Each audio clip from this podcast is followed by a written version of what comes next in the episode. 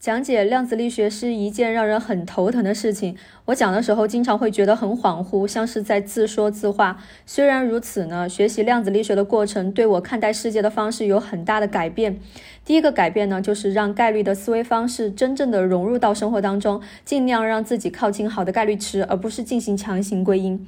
怎么讲呢？就是我们人有一个毛病，喜欢从任何事情上去总结规律，总结出原因。但是呢，量子力学告诉我们，世界的本本质就是不确定性的，有些事情就是没有规律，就是碰运气的。从根本上相信了概率的存在，或者是呢，一件事情的隐变量太多了，我们能看到的信息或者获取的信息的样本量。都很小，很难从这些小样本当中去总结出问题的根源，从而出现归因错误。所以呢，我会经常告诫自己，要放下想要控制很多事情的执念，把命运交给概率，尽可能的让自己去靠近好的概率池。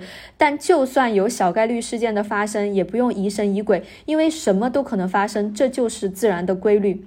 第二个呢，就是我们所有的想法和观点都只是我们对这个世界的解释模型，并不等于真相。其实就像量子力学，一共有十几种解释，什么哥本哈根解释呀、推相干解释等等的，都是根据实验结果建立起来的理论模型。谁的理论更符合实验结果，谁的理论就会占上风。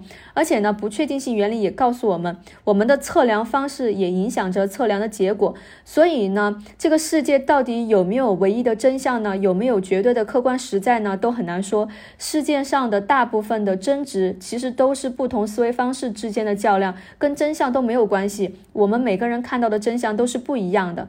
第三个呢，就是在思考问题的时候要注意事物的尺度，尺度不同，使用的评判的标准就是不同的。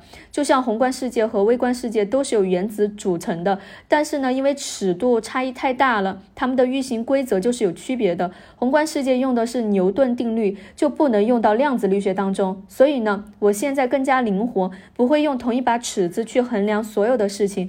不同维度的事情需要灵活的切换不同的评价体系，这就是我对量子力学的一个学习感悟。